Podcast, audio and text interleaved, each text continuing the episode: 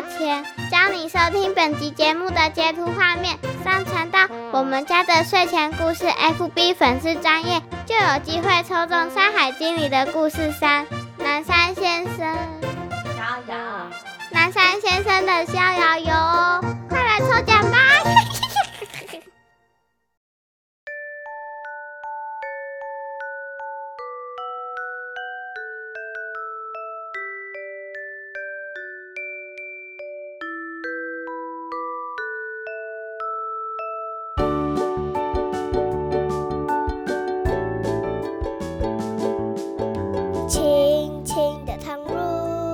收听我们家的睡前故事 Podcast 版。南山先生要跟大家说再见啦！对啊，因为呢，《山海经》里的故事啊，目前只有三集，之后呢可能会有续集，那也是之后的事了。现在根本都还没有书哈，小朋友要再知道后续发生了什么事啊，我们就得等了，等作者把它写出来了啊。好了，那上一集呢，我们说了那个左师傅啊，就是鬼谷子的好朋友嘛，会算命的那位左师傅，他不是呢帮一个员外算命之后呢，哎呦，说会有血光之灾，后来到底出了什么事呢？我们赶快来听听看吧，《山海经》里的故事三：南山先生的逍遥游，文邹敦麟，图罗芳君。联经出版社发行。哦，故事六：风雪故人来。风雪尿裤子。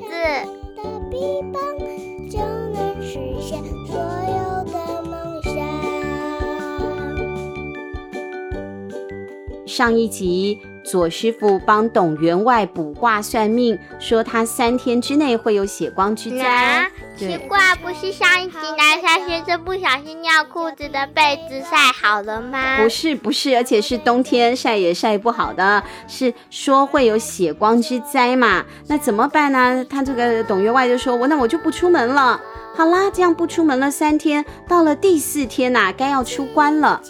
可是第四天来找左师傅的却是董家的仆人，那个仆人来通告一件事情，说董员外啊死了，这么严重吗？对啊，他死掉了，他过世了，没有出门，连着三天都在自己的房间里，哎，怎么还会会发生这样的事呢？上一集小妹猜了很多，小朋友应该也猜了好多好多的原因了，果然被猜中了。董员外的房屋的屋顶的梁柱啊，被蠹虫呢给蛀蚀了。蠹虫就是白蚁，他啊在家里头，在房间里安安稳稳的在那里睡大头觉，没有想到那个屋顶的梁啊，戳戳戳戳戳戳穿了之后呢，就断了。结果掉下来的那个天花板啊，就把下面睡觉董员外整个压下去了。嗯，他就狙击了。嘿呀、啊，他就居居了。我随便猜都猜对了，我太聪明了。你很聪明，但董员外就不是很开心了，因为他居居了啊。董员外就这样子被砸死了，好惨哦。虽然真的会出事这件事情在左师傅的那神算之中啦，很准，但是左师傅还是过意不去啊。这回有人死了呢。他心里想：如果说他不要跟董员外讲这件事情，董员外就不会每天都窝在自己的房间里不出门了。他如果出门去的话呢，那屋顶就算垮下来了，也不会压到他嘛，对不对？之前我啊也遇过好几次这样的情形，来找我卜卦问事的人原本都好好的，一旦知道了未来的运势，反而就坏事了。所以。到底我该不该巨细靡遗的告知呢？巨细靡遗，大的小的，巨是大，细是小的。我要不要大事小事仔仔细细都告诉别人呢？还是讲个大方向就好了呢？左师傅的意思是这样，那怎么办呢？小妹，如果你是左师傅，不要帮人家算命了。那你会想要去算命吗？不想。为什么？很无聊。怎么说？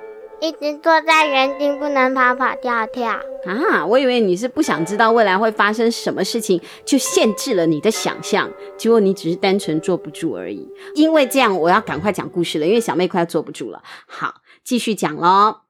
师傅啊，过了一会说：“我想还是尽人事，听天命吧。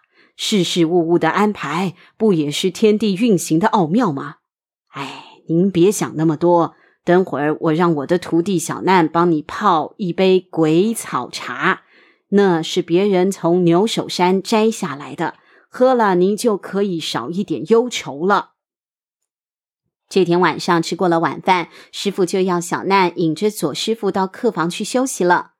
不过啊，正要进房间之前，左师傅突然转身对师傅说：“哎，我原本不该多说的，可是我刚刚帮您卜了个卦。”不要算命了，不是说不要算命了吗？他忍不住职业病啊、哦！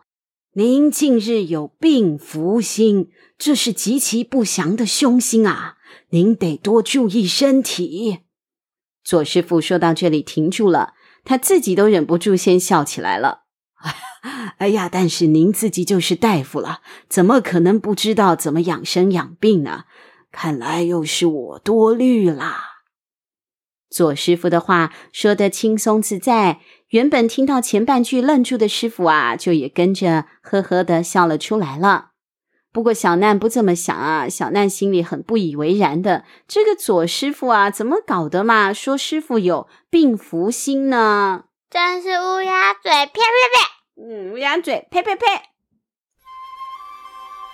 冬雪纷飞，招摇山今年的雪特别厚，小雪开始已经连下了半个月了。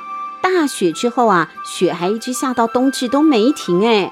外头的溪流水封了不说，连放在屋子里的小冰桶啊，过一夜就冻成了大冰块了。李琦县官一直是药铺子的守护者，立冬一到，他就派人来整理冰窖了。冰窖里面就是存放一些蔬果粮食的地方嘛。他自己啊也会上来好几趟，看看呢南山先生有没有缺什么东西。师傅总是要李琦县官不要来了，在冬天这么酷寒的时候不要奔波。气节来到了冬藏的时候呢，就要注重养生了。二十四节气冬藏的时候啊，好像就是我们要把那些农作物啊，把它收藏起来。不只是农作物要收藏，人也要多起来休息了。只是人多起来休息，就会吃睡吃变胖。呃，对，就会变胖。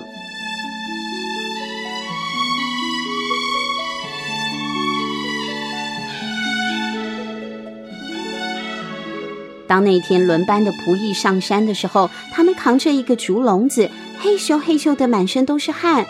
南山先生，南山先生，你帮我们看看这是什么？在仆役大哥哥的竹笼子里面啊，是一只猴子。这个猴子的尾巴很长，比身体还长哦，尾端还分叉，哎，不知道怎么会这样子，它的尾巴分叉了，是不是没有擦那个护发素，所以分叉了哦。它身上的毛皮倒是很漂亮，有着呢像豹纹一样美丽的斑纹。猴子的脸白白的，脸颊是黑的，眼睛很大。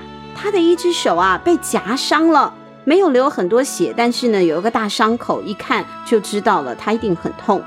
那他看到了师傅靠过去，师傅要看看怎么样了，要帮他治嘛。这个猴子赶快，哎呀，就倒在地上了，装死哎，他装睡着了。这一切呢，都被站在笼子旁边的小难啊，还有仆役大哥都看到了。哎呦，这个猴子啊，耍宝哦，他还会啊，偷偷眯着眼睛，偷偷瞄啊瞄，左看看右看看的。这一种欲盖弥彰的做法，让人忍不住想笑。这样怎么骗得了人嘛？这个就是此地无银三百两啊！他好像想要掩盖住某种事实，结果呢，反而变得更明显了。这就叫做欲盖弥彰。刚刚我们上山的时候，经过树林，这只猴子啊从树上掉下来了。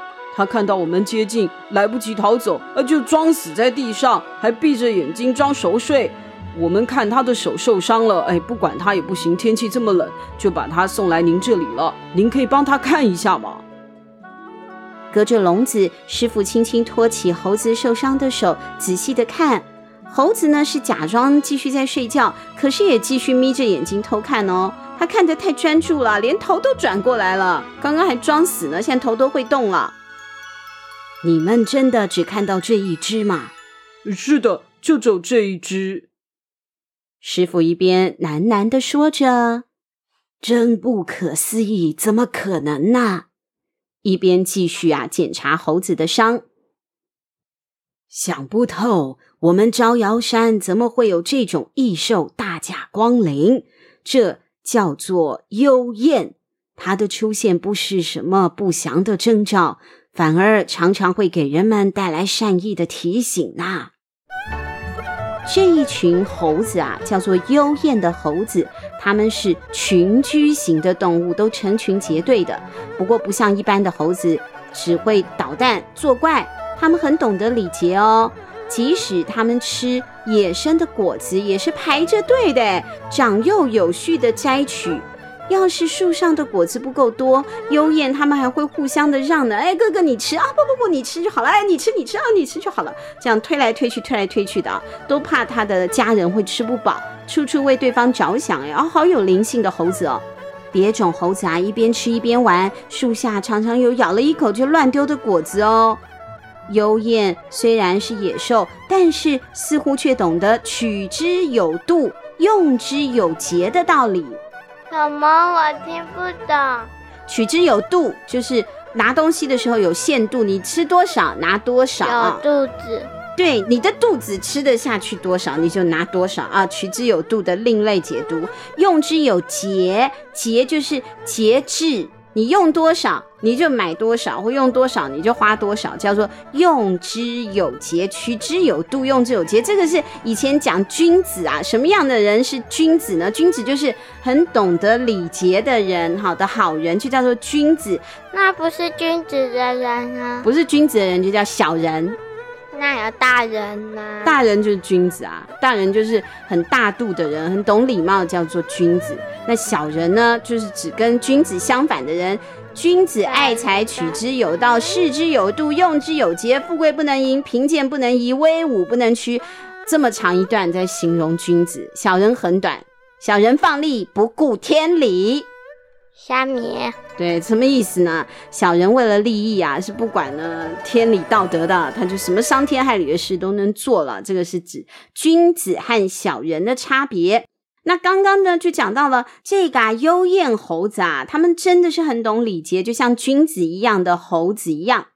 如果有一只不小心落入了人们的陷阱，或者是被人抓住了，其他的幽燕不但不会逃跑，反而会成群结队的跟随哦，或者是留在原地陪伴那个被抓起来的人。所以南山先生刚刚才会问啊，真的只有一只吗？是啊，南山先生，我们真的只看到这么一只。那可能就是跟随客船不小心来到这里的。幽燕不但有人才有的礼仪，成长也跟我们人类一样，年纪越小啊越顽皮。这一只可能就是像小妹一样太调皮了，才误登上了客船。等发现之后，已经回不了他们原本住的边春山，只好留在招摇山啦。当师傅在这样讲古的时候，讲故事的时候啊，就跟所有的小朋友一样，这个幽燕小猴子啊，也好专心的听哦，听着听着啊，眼睛都张开了，刚刚假装假睡呢。当大家转头要看他的时候，他又赶快嗯，把眼睛给闭起来。他尾巴啊，还环绕着自己的脸颊哦，用他那个分叉的尾巴，一边一个塞住自己的鼻孔，哈哈哈哈。他一定是以为塞住了鼻孔，大家就会忽略他呼出来的气了。殊不知，这完全就是掩耳盗铃的做法。掩耳盗铃跟我们刚刚讲的另一句成语“欲盖弥彰”一样的意思，鸵鸟一样。哎，对对对，鸵鸟心态哈。哎呦，他以为大家就没看到他了，真是个小傻瓜。真笨！师傅，那要怎么处置它呢？砍头？砍脚、砍尾巴、砍腰，不可以！为什么每次你都要砍人家嘛？这个猴子是很乖啊，没有做错事，你还要砍它？它是受了伤了，这样呢，在外面也不好生存。你们就把它放下吧，我帮它包扎伤口，让它尽快恢复。等春暖花开，舟船可航，再看看谁能顺道把他送回边春山，护送他回家吧。因此，药铺子又多了一位客人。小芦花就是小难的妈妈带来的那个小母鸡啊，它住在客房啊，跟双儿在一起。那这只幽燕呢，师傅就给它住在原本大有，就是林大哥、傅大哥偷走的那匹马大有的马房里面。幽燕爱吃蔬菜水果，幸好药铺子里有冰窖，蔬果都不缺。无论送什么给他，他都开心的吃着，还会咯咯咯的发出笑声呢。哥哥。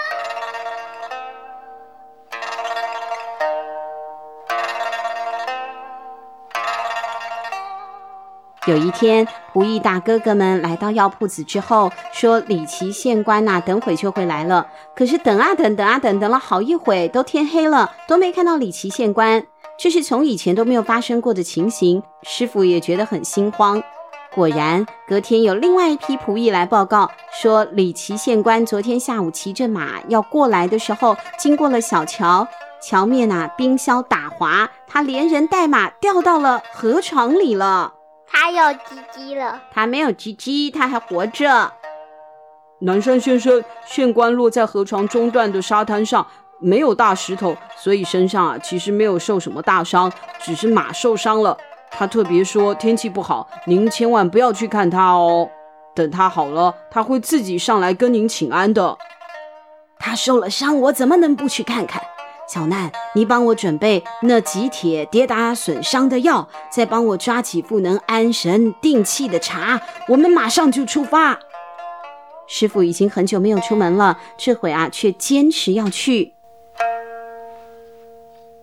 看到师傅前来，李琦县官啊惊讶的不得了。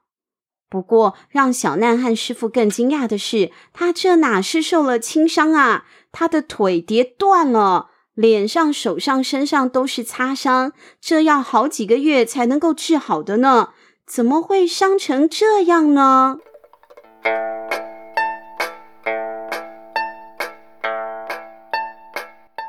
事情原来是这样发生的。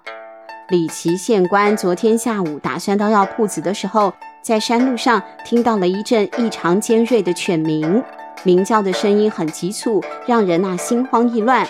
他原本不想管的，可是想到他之前不是遇过那个喷火祸斗嘛，大家那个时候都因为这样躲避过了火灾。如果这一次呢又是什么预兆的话，那他还是去了解一下好了。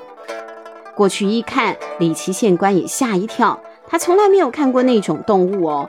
它外形呢像是马，但是却有一对又细又长、长得像羊的眼睛，头顶上有四只脚，身后还拖着一条像牛一样的尾巴呢。我看他啃树皮、掘雪地的窘境，一定是饿了。这种天气啊，他找不到粮食的。我帮帮他吧。于是我拿出袋子里的马绳，想说呢，先把它拴住，带回县府里去。马绳呢，我是顺利的套上了，他也不挣脱。正当我准备要走的时候，那个异兽啊，突然就狂叫了起来。我的马受到了惊吓，拔腿狂奔，完全不听我的指挥。我就连人带马跌落到桥底下了。南山先生想了想，这东西啊，虽然不伤人，可是却是不祥之兆呢。你看到的应该是一种叫做小小的异兽，它本身对人没什么伤害，但只要它出现，那个地方、那个国家就会出现狡猾奸诈的政客。啊！那怎么办？难道天下要大乱了吗？别这么忧心，水灾、旱灾这类天灾是无可避免。但是呢，坏人我们反而是最容易能够躲避的灾难。只要人人能有自知自觉，不听闻偏颇之言，就能力挽狂澜啦。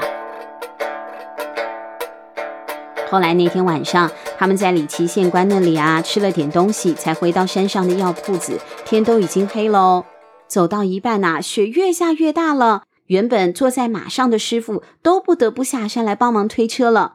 短短半个时辰，半个时辰就是我们现代的一个小时，一个小时可以走回去的路，他们走了两个时辰，那就是四个小时才走回药铺子。在这个啊狂风暴雪的日子里。第二天，小难睡到很晚才醒过来，而且还是被一位仆役大哥哥叫醒的。小难，小难，你快起来！你师傅好像不太对劲。小难听了以后，猛然的坐起，脑子飞过的是那个不请自来的相士左生说过的病福星。小难好担心哦，他就赶快冲到了师傅的房里了。房子里静悄悄的，师傅每天晚上睡前都会点一小撮的檀香，淡淡的檀香味随着微微的风飘散。有阳光的冬天呐，是一种岁月静好。只是对照师傅的安静，小难心里啊，好紧张哦。他过去摸了一摸躺在床上的师傅，哎呦，好烫哦！师傅，你发烧了？真的发烧了，师傅浑身发烫呢。小难怎么办啊？你师傅是这附近唯一的一位大夫了，我们现在要去哪里找另外一位大夫来为你师傅看病啊？药铺子里现在就只剩下小难还有两个仆役大哥哥，他们你看我，我看你的。哎呦，现在怎么办才好呢？小难是已经跟着师傅快要两年了，可是他也只会处理药草还有打扫啊，他还不会把脉，不会开药或者是针灸呢。现在怎么办呢？南山先生，南山先生。这时，屋外的呼唤声打破了僵局。是谁呢？这个陌生的声音啊，很洪亮。小难冲到了外头，把门打开一看，有一位魁梧的身材，穿着藏青色的斗篷，头顶戴着雪地的大斗笠。那个人摘下了斗笠，拉下了斗篷的帽子。露出了他的脸，小难忍不住啊的惊叫了一声。这个人好高啊，而且他满脸的络腮胡，还有他有一道粗粗的一字眉，就是两个眉毛都连在一起了，中间都连住了。他看起来像坏人，不过他却说：“小难，我是东海先生。”